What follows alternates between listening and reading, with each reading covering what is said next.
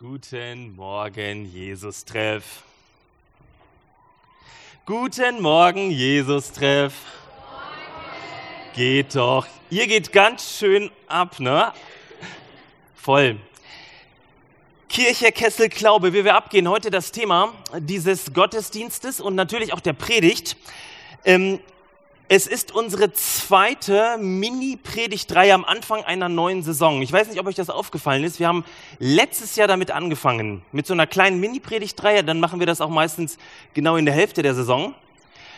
Kurz innehalten bei all den coolen Dingen, die um uns herum passieren. Und sich überlegen, wozu machen wir das eigentlich, was wir hier machen? Wozu veranstalten wir Gottesdienste? Wozu fahren wir so ein, jedes Mal so ein, so ein Buhai auf? Und das machen wir ganz klassisch anhand von drei Fragen. Diese typischen drei Fragen, die man so kennt. Warum? Was? Und wie? Das sind coole Fragen, kannst du dir vielleicht selber auch mal stellen. Egal was du tust, es ist gar nicht verkehrt, sich mit dem Warum zu beschäftigen und zu wissen, warum machen wir das Ganze dann was machen wir eigentlich und wie gehen wir ab? Heute, wie gehen wir ab? Mir ist das gerade in dieser Woche ganz bewusst geworden, wie wichtig es ist, sich mit diesen Dingen auseinanderzusetzen und wie notwendig es ist für uns als Gesellschaft, als Jesus-Treff und persönlich. Ähm, ich mache seit einiger Zeit so eine psychologische Zusatzausbildung, eine Transaktionsanalyse und bin diese Woche für zwei Tage zu meiner alten Masterclass nach Lörrach gefahren. Donnerstag, Freitag war ich da.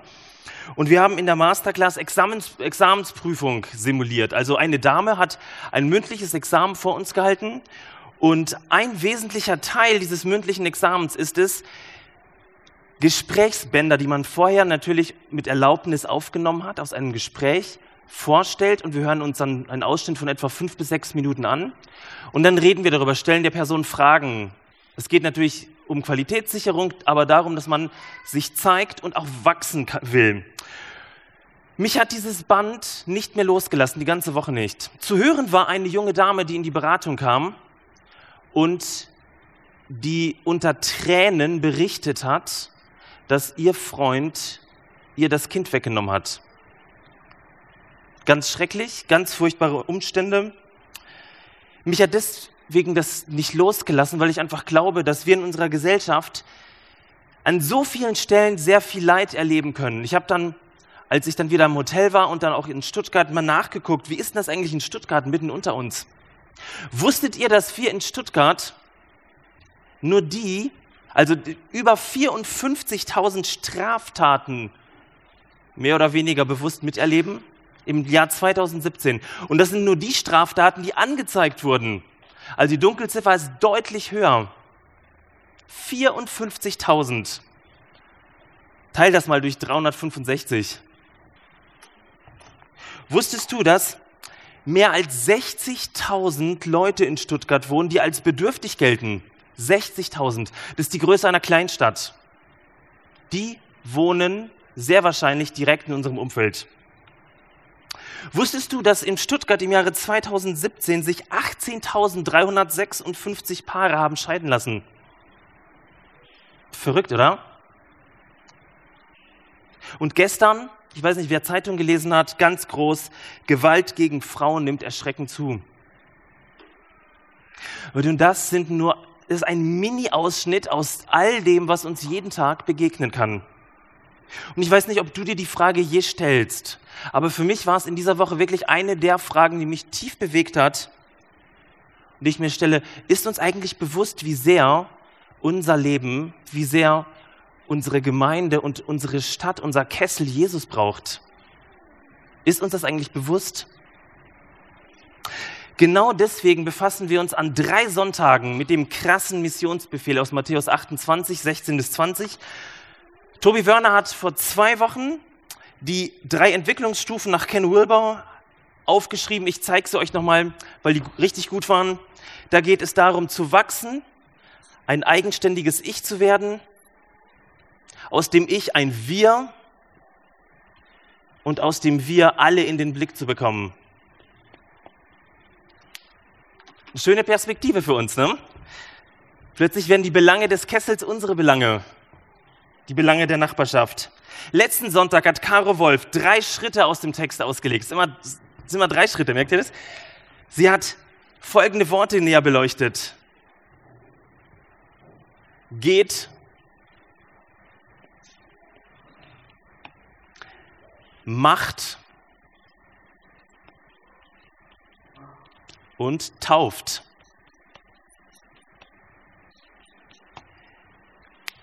Hört sie euch an, die beiden Predigten von Caro und Tobi, lohnt sich. Ich möchte heute nochmal den Predigtext der letzten zwei Sonntage vorlesen. Hört ihn euch bitte an und hört genau zu. Es heißt dort, als aber die elf Jünger, aber die elf Jünger gingen nach Galiläa auf den Berg, wohin Jesus sie beschieden hatte. Und als sie ihn sahen, fielen sie vor ihm nieder, einige aber zweifelten.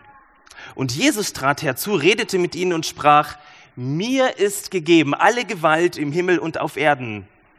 Darum geht hin und machet zu Christen alle Völker. Tauft sie auf den Namen des Vaters, des Sohnes und des Heiligen Geistes und lehrt sie alles halten, was ich euch befohlen habe. Und siehe, ich bin bei euch alle Tage bis an das Ende der Welt. Was fällt euch auf? Ich habe ein Wort verändert. Und die Menge sagte, ja, es ist alles gut.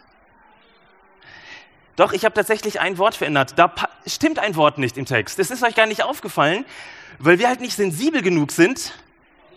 Christen, genau. Christen. Bibeltext steht nämlich nicht, mache zu Christen alle Völker, sondern mache zu, zu Jüngern. Das hat sich in unserer christlichen Kultur irgendwie so festgebrannt, dass es immer darum geht, Menschen zu Christen zu machen. Die sollen sich alle schön bekehren. Wir wissen, als Christen haben wir den Arsch im Himmel. Der ist safe, der Arsch. Hauptsache Christ werden. Aber das steht komischerweise an keiner Stelle der Bibel, dass wir Menschen zu Christen machen sollen. Das ist gar nicht unsere Aufgabe. Die Bibel beschreibt ziemlich beiläufig das Wort Christen. Und zwar wurden Christen von, Leuten so genannt, die selber keine waren, so als, ja, da trifft sich irgendeine Gruppe in Antiochia. Also das, sie wurden, die Nachfolger Christi wurden von anderen Christen genannt. Dreimal kommt das Wort Christen im Neuen Testament vor. Dreimal. Also nicht so häufig. Es ist immer exklusiv gemeint. Also die Christen. Und dann haben sich nämlich Christen Jahre später ein schönes Wort überlegt, das heißt Heiden. Immer eine exklusive Grenze. Das sind die Christen, die von sich glauben, sie hätten den Arsch schon im Himmel gerettet, und die Heiden. Und ihr wisst nämlich genau, was die Christen über diese Heiden denken. Ne? Beide Sachen sind exklusiv und grenzen aus. Du gehörst dazu, du gehörst nicht dazu. Vor wenigen Jahren hat David Kinneman und Gabe Lyons eine Befragung durchgeführt zum Thema, woran denken Sie? Hat die Leute gefragt, woran denken Sie, wenn Sie an Christen denken? Witzig, ne? Davon gibt es viele Befragungen. Die ist etwa zwei Jahre alt. Ähm, ich möchte euch diesen einen Satz nicht vorenthalten, weil ich ihn krass finde. Ihr findet ihn hier. They think, ja, den seht ihr gleich jetzt. Bam. Ihr seht ihn. Da ist er. They think of moralistic, homophobic, anti, anti-science, judgmental bigots who don't believe in dinosaurs, but do believe they are the only ones going to heaven and secretly relish the idea that everyone else is going to hell. Ich möchte euch mal kurz übersetzen, dass man so ein bisschen drauf. Diese Christen, also die Leute denken, wenn sie an Christen denken, an Moralapostel, homophob, wissenschaftsfeindlich, verurteilende Scheinheilige, die nicht an Dinosaurier glauben, aber daran, dass sie die einzigen sind, die in den Himmel kommen und sich heimlich darüber freuen, dass alle anderen in der Hölle landen. Krass, oder? Merkt ihr, wir sind hier mitten mittendrin in der Spannung der Gesellschaft. Wer sind wir eigentlich und wie gehen wir ab? Du kannst es. Super. Die Bibel erwähnt nämlich ein anderes Wort, ihr habt es eben gesagt. Das greift Matthäus 28 auf, und zwar das Wort Jünger. Das heißt Matetes und wird als Partizip hier verwendet, also zu Jüngern machen. Und dieses Wort kommt nicht dreimal in der Bibel vor, sondern 269 Mal. Die Bibel hat einen völlig anderen Fokus auf das. Denn der, das Jüngersein, dieses Jüngern, dieses zu Jüngern machen, beschreibt eine Beziehung, es beschreibt einen Prozess, beschreibt eine Bewegung, merkt ihr? Vom Ich zum Wir und alle. Es beschreibt all das. Geht, mache, tauft. Heute wollen wir uns tatsächlich diese eine Frage stellen. Wie gehen wir als Jünger ab? Das ist ja die, große Überschrift. Stand ja auf der Folie, also muss ich drüber predigen. Wir warten noch ein bisschen mit dem Punkt. Wie gehen wir als Jünger ab? Was sagt die Bibel über die Qualität dieser Jüngerbeziehung und was diese Jünger auf die Straße bringen? Ich finde das eine ganz wesentliche Frage. Drei Punkte, natürlich muss es trinitarisch sein. Drei Punkte heute. Der erste Punkt sehen wir da. Wir gehen ab, weil Gottes Herz in uns schlägt. Wisst ihr, die, eine der wesentlichsten Auslegungen eines Predigtextes ist nicht das, was in einem Kommentar drin steht, sondern der Kontext. Das heißt, es ist immer gut, wenn man so ein bisschen drumherum liest um das, was in der Bibel steht. Und da gibt es so ein paar Geschichten, die ich euch erzählen will, damit wir den Kontext verstehen. Und zwar beginnt das Ganze mit so Kapitel 23, 25 mit den letzten Reden Jesu. Die werden so ein bisschen düster, die Reden. Man merkt so, es geht dem Ende entgegen, auch in dem Reden, was Jesus sagt, auch in der Dramatik. Dann Kapitel 26, Jesu Gefangennahme, übrigens das längste Kapitel im Matthäus-Evangelium. Dramatik pur. Kapitel 27, Kreuzigung, das zweitlängste Kapitel im Matthäus-Evangelium. Ihr merkt den Schwerpunkt, ne? Wisst ihr, würde das Matthäus-Evangelium genau an der Stelle enden? So wie viele Berichte über ehrenhafte Menschen, die gestorben sind, würden wir sagen, ja, Jesus lebt in unseren Gedanken weiter. Würden wir dann sagen, ne? Der arme Jesus, ganz ungerecht behandelt. Er lebt in unseren Gedanken, vielleicht auch in unseren Herzen als Idee weiter. Bei Jesus passiert aber was anderes. Das Neue, was, was die Propheten schon versprochen haben und angedeutet haben, wird hier genau deutlich. Es kommt zu einem neuen Zentrum, das aber ganz lebendig ist und in uns schlägt. Ein neues Herz. Etwas, das voller Leben ist, das vital ist, das maximal Power hat. Deswegen endet das Evangelium nicht mit Kapitel 27, sondern unterstreicht die Lebendigkeit mit Kapitel 28. Kapitel 28, die Auferstehung Jesu. Es ist schön, wenn man das im Zusammenhang mal liest, was da passiert. Dieses Leben ist so stark, dass selbst der Tod, die letzte Grenze, es nicht einhalten kann. In uns, ich möchte es dir heute zusprechen, in dir schlägt dieses Herz Gottes. Ich weiß nicht, worauf du jetzt gerade fokussiert bist gedanklich, wie auch immer, aber in dir schlägt dieses Herz. Bum, bum, bum, bum, bum, bum. Es schlägt jetzt gerade im Augenblick in dir. Genau damit werden die verwirrten Jünger in Kapitel 28 konfrontiert. Dieses Herz schlägt durch das Drama des Todes hindurch. Alle dachten, es sei unmöglich, aber da stand er vor ihnen. Und das Verrückte an der Sache ist, dass Jesus zu ihnen spricht, das Herz in ihnen schlägt und sie trotzdem zweifeln. Das ist die Spannung des Lebens und keiner checkt's. Wisst ihr, Gott weitet hier unseren Bezugsrahmen, unseren Glauben, unser Denken und unseren Auftrag. Weil Gottes neues, pulsierendes Herz in uns schlägt, hat das plötzlich Folgen für uns. Und darüber möchte ich heute mit euch ein bisschen nachdenken. Dieses Herz, weil es pulsiert, weil es lebt, weil es in uns ist, hat Folgen für jeden von uns. Die Engländer sprechen, das könnt ihr sehen, vom Faith-Shaped Life. Also ein Glaube, der dem Leben Form gibt. Ich könnte sagen, ein Herzschlag, der unserem Leben eine Form gibt. Wir haben im Jesus-Treff viel über einen formbaren Glauben gesprochen. Könnt ihr euch daran erinnern? Knete, Beton, der Betonblock ist immer noch im Gemeindehaus und keiner kann ihn abtransportieren. Ein schönes Zeichen für unseren nicht verformbaren Glauben. Knete und Beton. Wir haben darüber gesprochen, dass der Glaube formbar wird, aber hier geht es um etwas anderes. Wo formt unser Glaube an den gekreuzigten und auferstandenen unser Leben, unsere Gewohnheiten, unsere Gemeinschaften, unsere Nachbarschaft? Man könnte fragen, den Kessel, wo formt er? Ich sehe zwei Herausforderungen. die diesen Herzschlag so ein bisschen relativieren. Die würde ich gerne mit euch besprechen. Ich habe letztes Jahr eine blöde Erfahrung gemacht. Ich bin auf dem Weg ins Büro gewesen, von Möhringen im Riedsee eingestiegen. Ich habe ähm, am Automaten ein Ticket ziehen müssen. Meine Frau Brigitte hatte das Auto ähm, und ich habe mir so eine Viererkarte geholt. Zone 1 und 2.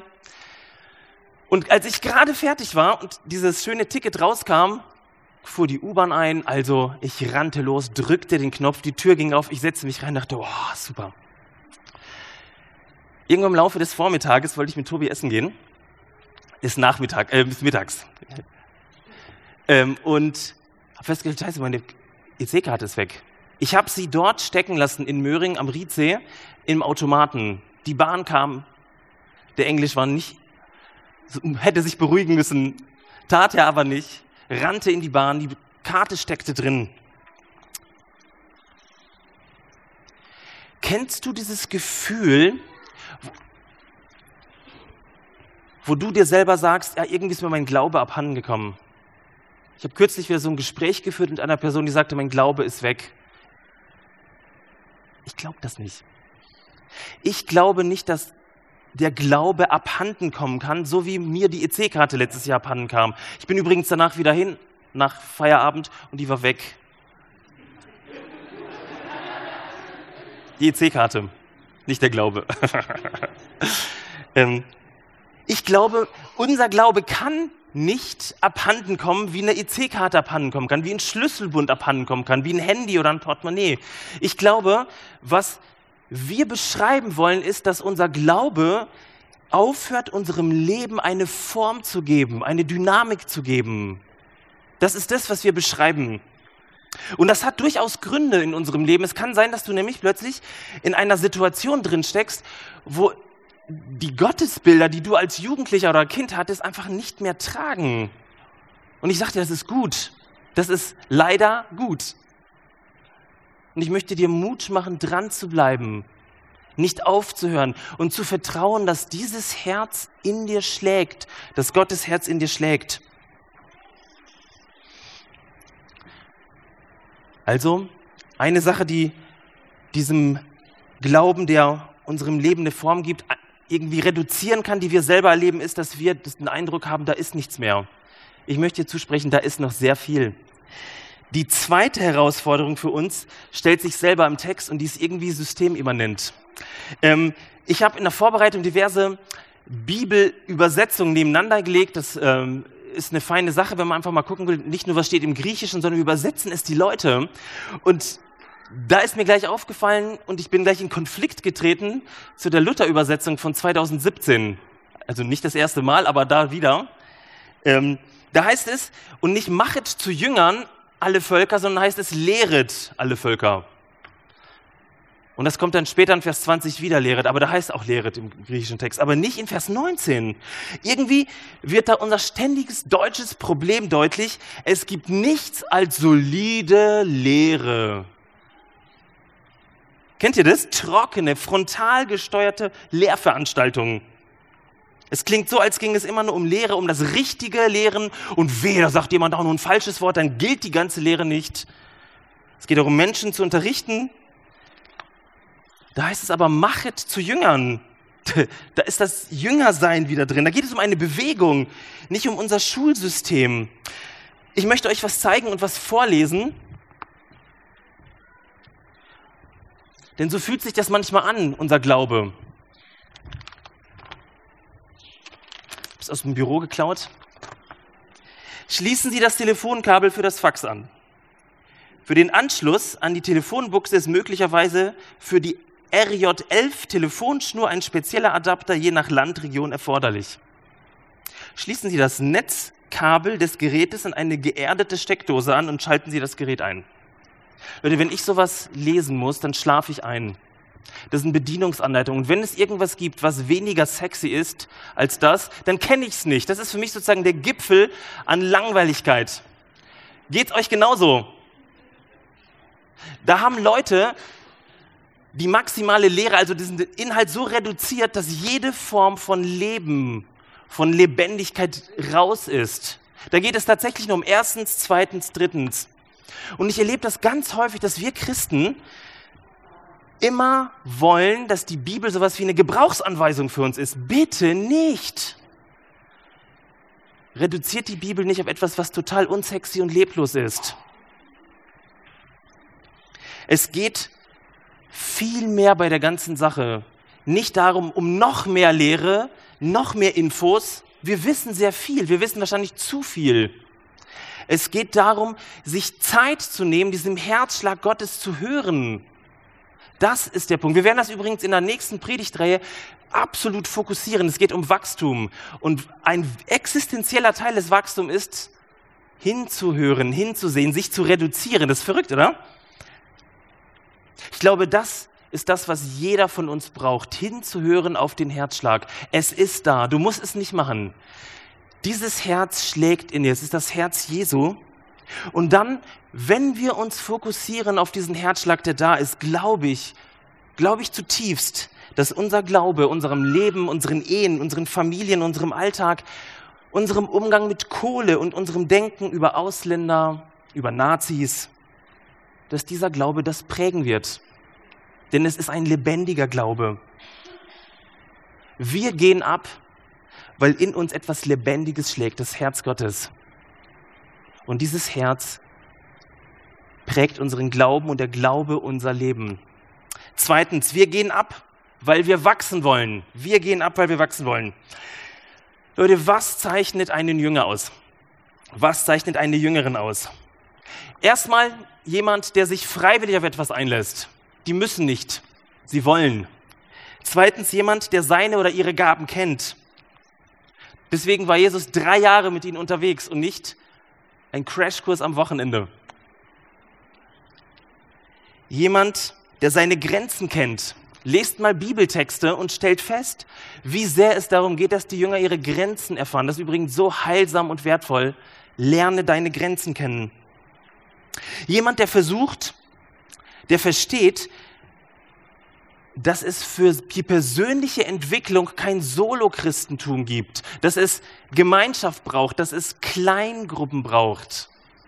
Das ist ein Teil des Jüngerseins. Das waren keine Solo-Jünger, sondern Jesus und seine Kleingruppe. Das ist übrigens unsere Vision für unsere Kleingruppenarbeit, für unsere Teams und Heimspiele.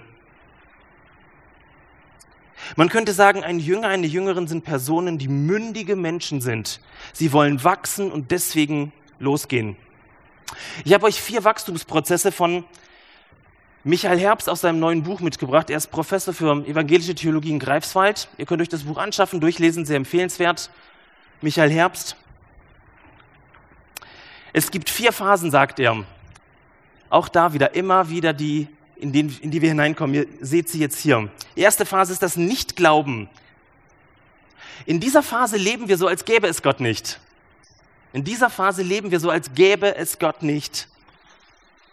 Wisst ihr, es ist ganz interessant, manchmal fallen wir Christen aufgrund einer krassen Erfahrung, mit der wir nicht klarkommen, genau in diese Phase zurück. Wir tun so, als gäbe es Gott nicht. Dann kommt eine sehr beliebte und bekannte, weit verbreitete Phase, die Phase 2, die Zeit der Spielregeln, Übungen und Überzeugungen. Da geht es um Spielregeln kennenzulernen, um Gebote, also eher so Gebrauchsanweisungsteil. Ich möchte euch mal vorlesen, was Michael Herbst dazu schreibt. Das ist nämlich leider traurig witzig. In Phase 2 funktioniert der Glaube nach den unverrückbaren Regeln, wer mehr betet, empfängt. Wer gehorcht, wird gesegnet. Wer Gott vertraut, muss sich vor dem Leben nicht fürchten. Keine Ehe muss scheitern, wenn sich beide an Gottes Gebote halten. Wer Gott ehrt, dem wird ein gutes Leben gegeben. Die Welt ist schwarz oder weiß, gut oder böse. Die Welt des Glaubens nährt sich von Milch, schreibt er, und nicht von Schwarzbrot. Merkt ihr? Wir als Jüngerin wollen wachsen. Wir wollen zulassen, dass diese zweite Phase auch ein wesentlicher Teil von uns ist, aber nicht der ausschließliche Teil. Es ist wichtig, aber er schreibt, wer zu lange in Phase 2 bleibt, wird ein bisschen unausstehlich. Vor allem gegenüber Menschen, die nicht glauben oder deren Leben nicht glatt läuft. Unausstehlich, weil unbarmherzig, unbarmherzig, weil ein bisschen zu selbstgewiss. Deswegen sagt er, es ist ganz wichtig, zuzulassen, dass Phase 3 kommt. Zweifel und Tiefgang. Leute, dieser Wachstumsschritt, der tut weh. Wir kommen häufig in diese Phase, wenn Gott uns bestimmte Erfahrungen mit uns selber machen lässt. Wenn Dinge bei, bei den Menschen, die wir lieben und bei uns selber schiefgehen und wir keine einfachen Antworten dafür haben. Wenn wir da drin stecken, schreibt er, denken wir nicht, dass wir daran wachsen sollen. Und doch gerade jetzt ist Gott bei uns am Werk und lässt uns wachsen. Das sind Wachstumsschmerzen. Und ich wünsche euch in der Zeit Gesprächspartner und Menschen um euch herum. Wir wollen wachsen, wir wollen abgehen, aber nicht alleine, nicht jeder alleine auf der Bühne. Phase 4, Vertrauen und Anbetung. Und das ist eine spannende Phase. Denn wir rutschen nämlich immer wieder hin und her und vielleicht ist euch das aufgefallen. Das ist nicht wie auf die Zugspitze drauf, Hauptsache Phase 4, sondern wir müssen irgendwann runter und dann vielleicht wieder hoch. Ähm, es gibt nämlich diese tiefe Erkenntnis, es gibt einfach keine einfachen Antworten. Wir werden gelegentlich in der Leitung vom Jesus-Treff gefragt, ja, was sagt ihr denn dazu? Phase 4, es gibt leider keine einfachen Antworten. Wir wissen, dass der Glaube und das Leben viel komplizierter sind, dass wir durch das, was wir sagen, häufig Menschen ausgrenzen. Wir wollen sie aber einladen. Michael Herbst schreibt, alles, was wir in Phase 2 gelernt haben, ist jetzt in Phase 4 wahr. Es ist wirklich wahr, aber es ist nicht mehr wahr wie eine Formel oder wie eine Sammlung von Sätzen, die die Welt erklären. Ja, wer betet, wird erhört, aber nicht immer so, wie wir wollen. Ja, mit Jesus wird das Leben gut, aber das bewahrt uns nicht vor richtig krassen Erfahrungen. Wahrscheinlich sitzt du gerade hier so und hörst das und scannst dich, sofort deine Nachbarn auch und all deine Lieben und ordnest die gleich ein. Schubladen, ne? Kennt ihr das? Und das Blöde an Schubladen ist, es gibt so ein Downgrade für unsere Leute, um die Leute um uns herum. Ah, Phase, nein. Phase 3, ah, vielleicht Phase 2. Höchstens Phase 2. Ich möchte euch Mut machen, eben so nicht umzugehen. Wenn wir wachsen wollen, dann urteilen wir nicht, sondern wir lassen alles zu. Achtet mal auf den Predigtext. Die einen zweifeln, die anderen beten an und ich gehe sogar davon aus und ich vermute, dass alle vier Phasen bei den Jüngern stattgefunden haben zu Jesu Auferstehung. Da diese letzten vier Sätze. Kein Stillstand, Bewegung. Glaube ist Bewegung. Ich möchte euch Mut machen, uns Mut machen als Jesus trifft, dir persönlich. Der Fokus im Text sind mündige Christinnen, die Wachstum im Losgehen erleben, im Abgehen, nicht im Schubladen einsortieren. Dritter und letzter Punkt. Wir gehen ab, weil wir mächtig verliebt sind. Wir gehen ab, weil wir mächtig verliebt sind.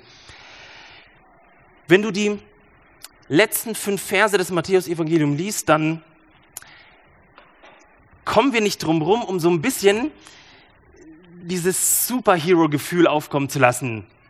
Nur die letzten fünf Verse. Jesus hat den Tod überwunden. Ja, als Supermann kommt er aus dem Grab raus. Dann wird sofort das Wort Vollmacht. Das packt uns irgendwie. Geil, Vollmacht. Neue Superkraft. Vor allem da steht das Wort Dynamis. Das kommt vom Dynamit. Also unser Wort Dynamit kommt vom Wort Dynamis diese Dynamitkraft hat Jesus im Himmel wie auf Erden. Bam. Am besten kommt die Worship Band nach vorne. Nein, soll sie noch nicht. Wir hüpfen, klatschen, rufen mal Jesus, Jesus und die wird immer lauter, immer lauter. So soll sich's anfühlen, ne? Hättet ihr gern so einen Jesus-Treff? Ihr müsst nicht nicken, aber ich weiß von einigen, die sich was wünschen. Und manchmal, ganz ehrlich, wünsche ich mir das auch. So einen Glauben, der fett ist, der richtig Bam das ist doch geil, oder? Wie gehen wir ab? Am liebsten siegessicher, unbeirrt, euphorisch. Was für ein Gottesbild steckt hinter so einer Vorstellung? Nach den Phasen von Michael Herbst wäre es wahrscheinlich, sehr wahrscheinlich die Phase 2, also Jesus irgendwo als der Superhero mit seinen Superkräften. Aber was bedeutet dieses Wort Vollmacht hier? Wie ist dieses Wort Vollmacht einzuordnen für diesen, diese Art, wie wir abgehen wollen? Das ist ganz entscheidend. Was bedeutet es persönlich für uns und für den Kessel? Von welcher Macht spricht Jesus hier? Von welcher Macht? Lass uns doch mal kurz wieder, und das ist gar nicht verkehrt, so mal den Kontext des Matthäus-Evangeliums mal anschauen. Schritt eins: Wenn wir nach dem Wort Vollmacht suchen, landen wir automatisch gleich in der Versuchung Jesu. Da heißt es, ähm, Satan sagt, wenn du von mir niederfällst, gebe ich dir alle Reiche, Macht, Power. Da geht es tatsächlich darum, dass Jesus Kohle kriegt, Einfluss gewinnt. Krass, ne? Also das ist eine wichtige Form von Macht in unserer Welt. Und was macht Jesus? Er sagt, nein, das ist nicht die Macht, die ich will. Das ist nicht die Macht, die ich habe. Schritt zwei. Jesus bringt seinen Jüngern das Gebet bei, das er ihnen gelehrt hat. Das Vater unser. Wir werden das heute wieder beten nach dem Abendmahl. Das ist eine interessante Passage, da heißt es, die nämlich genau auf Matthäus 28 rekurriert. Dein Reich komme, dein Wille geschehe, wie im Himmel, so auf Erden. Hm. Wie ist denn der Wille Gottes im Himmel? Vielleicht gucken wir uns nochmal an, wie regiert er den Himmel? Was ist himmlische Vollmacht?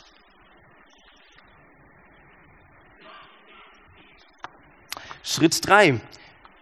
In Vers, 28, in Vers 20 unseres Textes sendet Jesus seine Jünger aus und sagt, beauftragt sie, lehret sie, halten alles, was ich euch befohlen habe. Da kommt das Wort Lehre tatsächlich drin vor. Das heißt nichts anderes, denkt euch nichts Neues aus, bringt den Leuten nicht irgendeine Sachen bei, worauf, worauf ihr gerade Lust habt, sondern das, was ihr gehört habt, das bringt an den Mann oder an die Frau. Aber was hat Jesus denn seine Jünger gelehrt? War wieder eine spannende Frage. Es gibt fünf Re Bereiche mit Reden im Matthäusevangelium. Die, die erste große Rede ist euch wahrscheinlich allen bestens bekannt, die Bergpredigt, Matthäus 5 bis 7. Aber Jesus fasst alle seine fünf Redenbereiche in einem Gebot zusammen. Ihr kennt es. Du sollst deinen Nächsten lieben wie dich selbst. Du sollst Gott lieben vom ganzen Herzen, von ganzer Seele und von ganzem Gemüt. Und du sollst deinen Nächsten lieben wie dich selbst. Vierter Schritt. Habt ihr mal geschaut, was die letzten Worte Jesu vor seiner Verhaftung in Kapitel 25 waren? 26 Verhör, Festnahme, 27 Kreuzigung, 28 Auferstehung. Die letzten Worte, es dreht sich alles um diese eine Aussage. Was ihr getan habt, einem von diesen meinen geringsten Brüdern, das habt ihr mir getan. Was ist diese Vollmacht, von der Jesus hier spricht, die den Himmel dominiert und ganz krass auf dieser Erde Vollgas geben will. Genau das. Bam, genau das. Merkt ihr das? Das ist die Vollmacht, der Jesus zutraut, dass sie die ganze Welt revolutioniert. Ich weiß ehrlich gesagt nicht, worauf wir manchmal warten. Auf hüpfende Lobpreisleiter und Pastoren mit tätowierten Oberarmen und Riesenmuckis? Eine Liebe, die bis zum Schluss nicht nachgibt, die selbst im Tod nicht aufhört, die nicht nachträgt, die immer hofft und für andere glaubt. Leute, wir gehen ab, weil wir mächtig verliebt sind. Das ist unser Pfund, mit dem wir die Gesellschaft verändern können. Das ist Jesus Statement. Kürzlich hat einer meiner lieben Facebook-Freunde, Christ, gestandener Mann im besten Alter, ähm, sich über die Vorgehensweise der Menschen in Chemnitz aufgeregt und hat sie als braunes Pack beschimpft. Ich weiß, er ist ein emotionaler Mensch und er meint es nur gut. Aber Jesus spricht und ermuntert uns, dass unsere Liebe, unsere Leidenschaft Brücken baut und nicht ausgrenzt, Arme ausstreckt. Wie wäre das denn, wenn wir zum Beispiel mit dieser revolutionären Liebe unseren Geschwistern der Nordgemeinde begegnen? Uns nicht über sie erheben, weil wir so viel cooler sind, so viel mehr Gottesdienstbesucher haben, sondern tatsächlich auf einer liebevollen Ebene begegnen. Wir werden in ein paar Jahren in die Martinskirche gehen. Krass, oder? Und schon, bam, Situation verändert. Bam, Brücken gebaut. Bam, Beziehung geknüpft. Warum? Liebe. Inklusiv, nicht exklusiv. Das ist die Vollmacht, mit der wir jeden Tag in, in den Tag starten. Wie wäre das, wenn wir all die Leute, die tatsächlich diese ganzen schlimmen rechten Parolen immer wieder rufen, nicht nur einfach auf Facebook bashen, sondern sagen, ich möchte dich mal kennenlernen, komm doch mal zum Kaffee trinken. Oder die komischen Ausländer, die, die du vielleicht auch immer von außen betrachtest, mal so, ach, was machen die denn, sind ja ganz anders als wir, auch mal einlädst. Wie wäre das denn? Ich glaube, das ist tatsächlich ein Versäumnis von uns Christen, dass wir die Hand nicht ausgestreckt haben, dass wir nicht geliebt haben, dass wir nicht geglaubt haben, dass diese Liebe die Gesellschaft, Familien und wirklich alles revolutionieren kann. Deswegen freue ich mich, dass wir Leute im Jesus-Treff haben, die diese 360-Grad-Liebe, diese, diesen Bereich 360 Grad hier mit einbringen, damit wir über unseren Kessel, über unser Denken hinaus Menschen lieben und nicht nur an uns denken, Hauptsache ein geiles T-Shirt, eine geile neue Hose, sondern wissen, wir haben eine Verpflichtung denen gegenüber. Das, was wir tragen, hat einen Einfluss auf ihren Lebensstil, auf, ihre, auf ihr ganzes Leben. Wusstet ihr, dass es 400.000 Kakaobohnen-Sklaven gibt weltweit, weil wir lieber Milka essen wollen? Das ist Liebe, die auf einmal nicht nur zufrieden ist, weil mein Arsch im Himmel ist. Die sagt, wir wollen als Jesus-Treff eine Liebes-Power-Gemeinschaft sein und letztlich geht es um alle. Wir sind mitten in diesem Missionsbefehl. Für uns persönlich, für dich persönlich, für den ganzen Jesus-Treff gibt es eine Milliarde Möglichkeiten für göttliche Veränderungen. Überall, wo du lieben kannst. Überall. Das ist die Spielwiese, wo göttliche Liebe abgeht. Das ist die Spielwiese der Vollmacht. Die Band kann jetzt nach vorne kommen. Ich möchte noch kurz zusammenfassen. Erstens, wir gehen ab, weil Gottes Herz in uns schlägt. Hörst du es? Nimm dir Zeit, es zu hören. Zweitens, wir gehen ab, weil wir wachsen wollen. Veränderungsprozesse. Drittens, wir gehen ab, weil wir mächtig verliebt sind. Ordnung schaffen.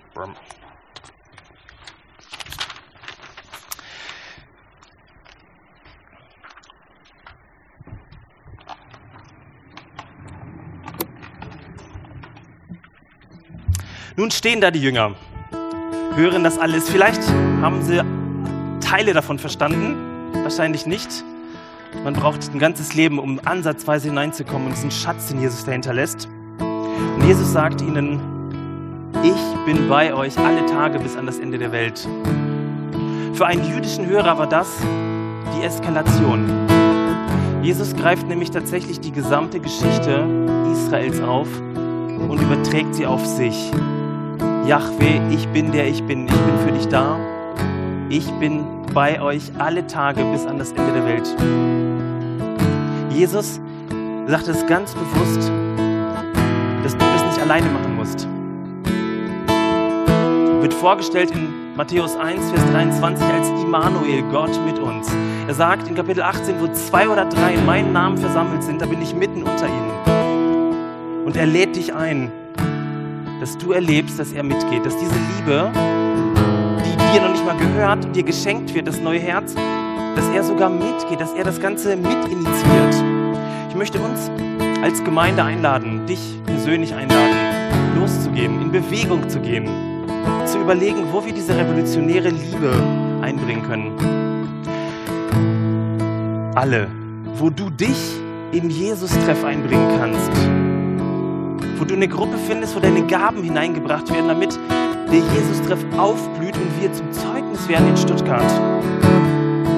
Und ich möchte dich fragen, wo es ein dein persönlicher Ort ist, wo du Menschen an deine Seite lässt, damit du wachsen kannst. Drei Fragen an dich. Jesus ist da, er geht mit dir mit. Dazu laden wir dich ein, Immanuel, Gott mit uns. Wir singen jetzt noch ein Worship-Lied und dann schmecken wir es, dass Gott mitgeht im Abendmahl bin alle Tage bei euch bis an das Ende